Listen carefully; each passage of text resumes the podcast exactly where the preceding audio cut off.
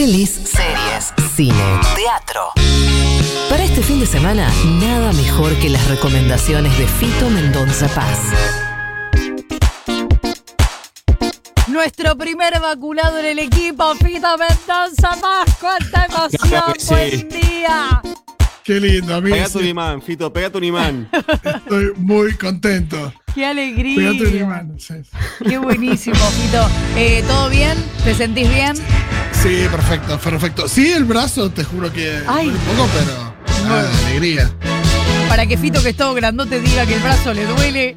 A ver cuando te la des. ¿Sabés ¿Sabes lo que debe la, te la doler? vos que si sos una lechuguita? Gracias, Gamaleya. Claro, obviamente. Bueno, Fito, ¿hacia dónde vamos hoy? Bueno, varias cositas. Por un lado, una serie que se estrena hoy en Netflix a partir de las 3 de la mañana está disponible. Así que hubo que despertarse tempranito y mirar eh, para no venir a hablar de algo que uno no vio. A ver. Así que estoy hablando de Sweet Tooth.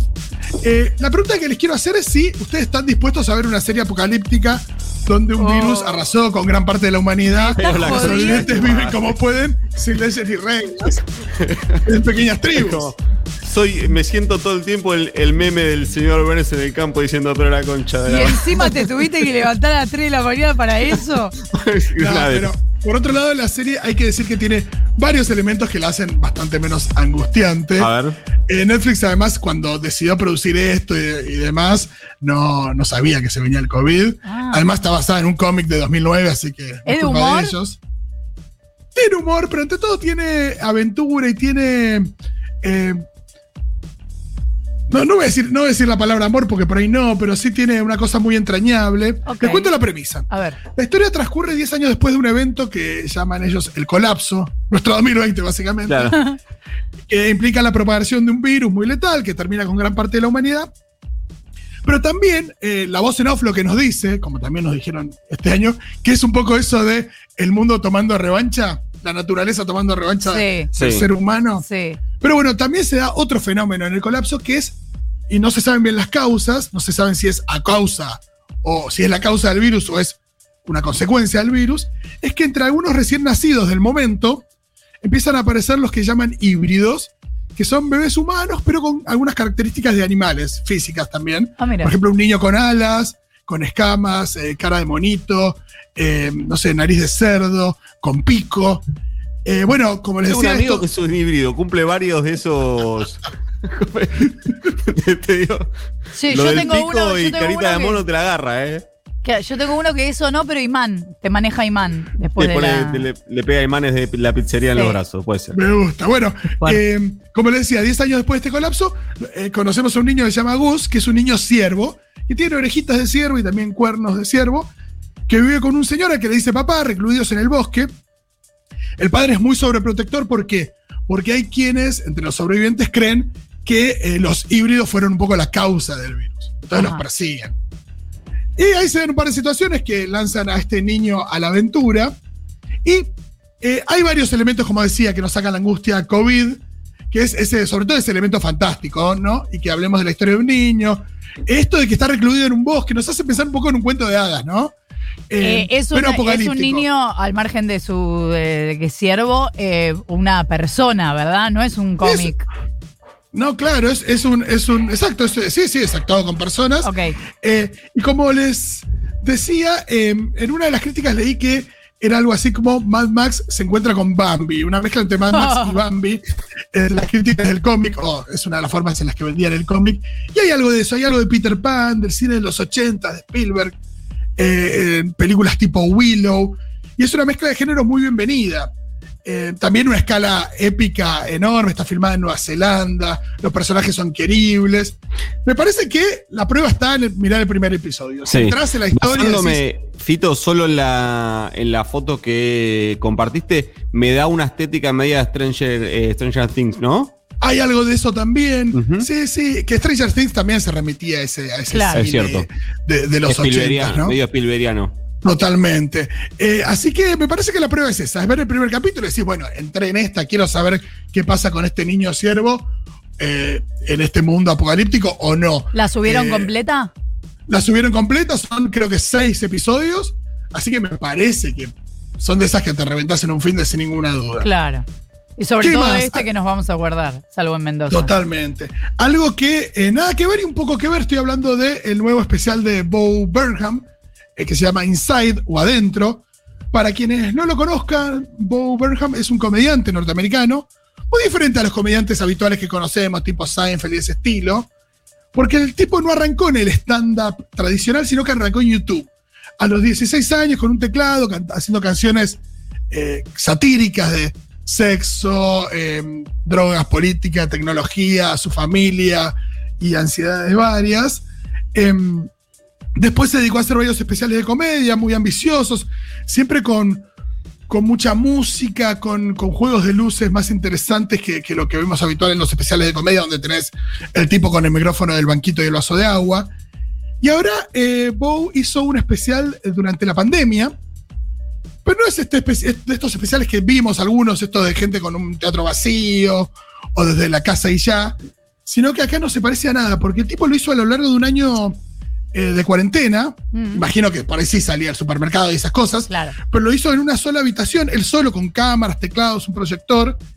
Y me olvidé de contarles algo que es muy importante, que el tipo es cineasta. Hace un par de Ah. años hizo una gran película se llama Eighth Grade, entonces eh, de cámara sabe. Claro. Y eh, entonces el tipo lo- a lo que se dedicó es a experimentar con el contenido, con la forma, también con el humor, porque estamos hablando de un especial en pandemia, de un tipo encerrado. Eh, hay mucho humor, pero también hay mucha angustia, mucha Seguro. alienación, y eso se ve. El inside implica meternos adentro de la casa de Bow y también adentro de su cabeza. Y sobre todo lo que se ve es mucha creatividad. Y acá hay un- una idea que, que- que- que se refuerza y es la idea de que en la limitación surge la creatividad. Y esto, el tipo encerrado en cuatro paredes con algunos elementos, eh, hace la verdad cosas que para mí son una maravilla. Eh, unas canciones sobre Jeff Bezos y el capitalismo, otras sobre el sexting, eh, tan en boga en la cuarentena. Otra, hay una canción sobre hablar por videollamada con tu mamá. Todos lo hemos hecho. Claro. Y, y también haciéndose cargo y jugando también con esto de yo soy un eh, comediante blanco millonario heterosis eh, que viene a salvar el mundo con su humor, Mm. haciéndose cargo de, de- de- de su lugar también y, riéndose un poco de eso. Eh, así que, de nuevo, me parece que yo lo que les recomendaría también es ver algún especial más tradicional, si no lo conocen, a Bo Burnham. Hay otro que se llama Make Happy en, Netflix. Miren ese y si les gusta lo que hace el chabón, métanse en este que es más experimental, es nada más enroscado. Pero eh, la verdad de las manifestaciones así eh, en pandemia artísticas me parece que es de lo mejor que vi. Excelente, Fito, me gusta la recomendación. Y por último, muy rápido, les cuento que hay una serie muy interesante en Canal Encuentro. Eh, todos los viernes a las 10 y media de la noche se emite un capítulo nuevo. El formato es maravilloso, pues son capítulos de 15 minutos. eh, y los tenemos gratis, los podemos ver en Encuentro, en la plataforma Contar, que la puedes tener en el cel o en la compu. Eh, ya hay tres capítulos subidos y como bien dice el nombre, trata sobre las marcas en la piel, ¿no? Y diferentes marcas, con distintas causas y consecuencias. Cada capítulo nos mete en la vida de, de una persona que tiene marcas en la piel y eh, dispara varios temas, ¿no? Sociales, políticos y hasta científicos. Por ejemplo, en el primero conocemos a Federico Lucker, que es un pibe al que se le despertó el vitiligo a los 10 años, después de que su padre abandonara a la familia. Y también él cuenta cómo transformó esta enfermedad que le, que le genera esta- estas marcas en la piel, eh, por problemas en la pigmentación de la piel, para visibilizar eh, un tipo de belleza no hegemónica, ¿no? El tipo se vuelve un influencer, es skater, eh, y nada, transforma esto de, de que la gente lo miraba en todos lados, no le podía correr la vista, no sé, en el bondi, a bueno, mira, esto es, esto es belleza también. Claro. Eh, y así hay diferentes historias. Está la historia de Karina Breu, que bueno, es muy conocida también, una víctima de violencia. Sus marcas tienen que ver con que su expareja eh, quiso prenderla a fuego, o la prendió a fuego en realidad. Claro. Y cada uno de los capítulos aborda eso, diferentes personas con marcas en su piel, ese es como el hilo conductor, y em, diferentes eh, situaciones, ¿no? Hay otra que tiene que ver con eh, el posible efecto de los agrotóxicos en la piel, así que también muy recomendable, se llama Marcas en la piel, está muy bien hecha, hay, todo, hay elecciones estéticas que, que- que realmente hay que destacar, eh, unos juegos así con imágenes tipo collage, después también esto de no correr la mirada y respetar las historias de estas personas mostrando eh, bien de cerca esas marcas en la piel, por supuesto con la autorización de, los involucrados. Claro, que no Así sea que algo que hay que tapar. Exacto, exacto. No es algo que hay que tapar, sino que hay que exponer y eh, visibilizar también, porque bueno, es la decisión de estas personas en estos casos, por supuesto. O sea, marcas así que en ma- la sí. piel.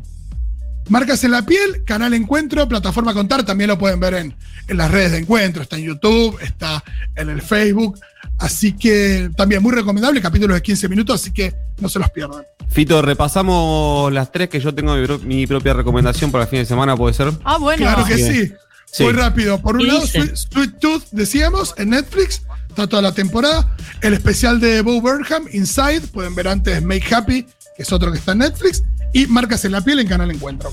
Porque yo quiero decirte que hoy a las 20, no sé qué actividades tienen, pero yo me voy a conectar a un Instagram Live. Eh, Me gusta que no veas el está- partido de la final del campeonato, me parece bien. No, no lo pienso, no lo pienso ni ver. Igual, viste que eh, también tenés el multipantalla. Pero la verdad es que no. Eh, siento que no me va a traer para nada la pantalla del partido porque hay un Instagram Live, entiendo que convocado por Editorial Planeta, en el que la eh, señora Florencia Halfon Laxman va a conversar con el señor y compañero de esta radio también, Darío Stanriver, sobre el libro La corrupción mata. Eh, Va a Oh, ser bueno. hoy, hoy, a las cua- hoy 4 de junio, o sea, este viernes a las 20 horas. Eh, Instagram Live, así que cuando estén pelotudeando buscando fotitos de gatitos, se van a encontrar eh, con esto, así que Estos gatitos. No, lo que te ¿eh? quiero agradecer este chivazo. Hoy a las 8 de la noche nos encontramos ahí en el Instagram de Darío y el mío. ¿Les parece bien? Todo lo que es gratis, obviamente. Gracias, Fitus. Gracias, Nico. Beso grande. A ustedes, amigos. 13 minutos para las 9. como Darío Stragens Rangenberger. Información, información al instante. Dicen, dicen ahora. Futuro.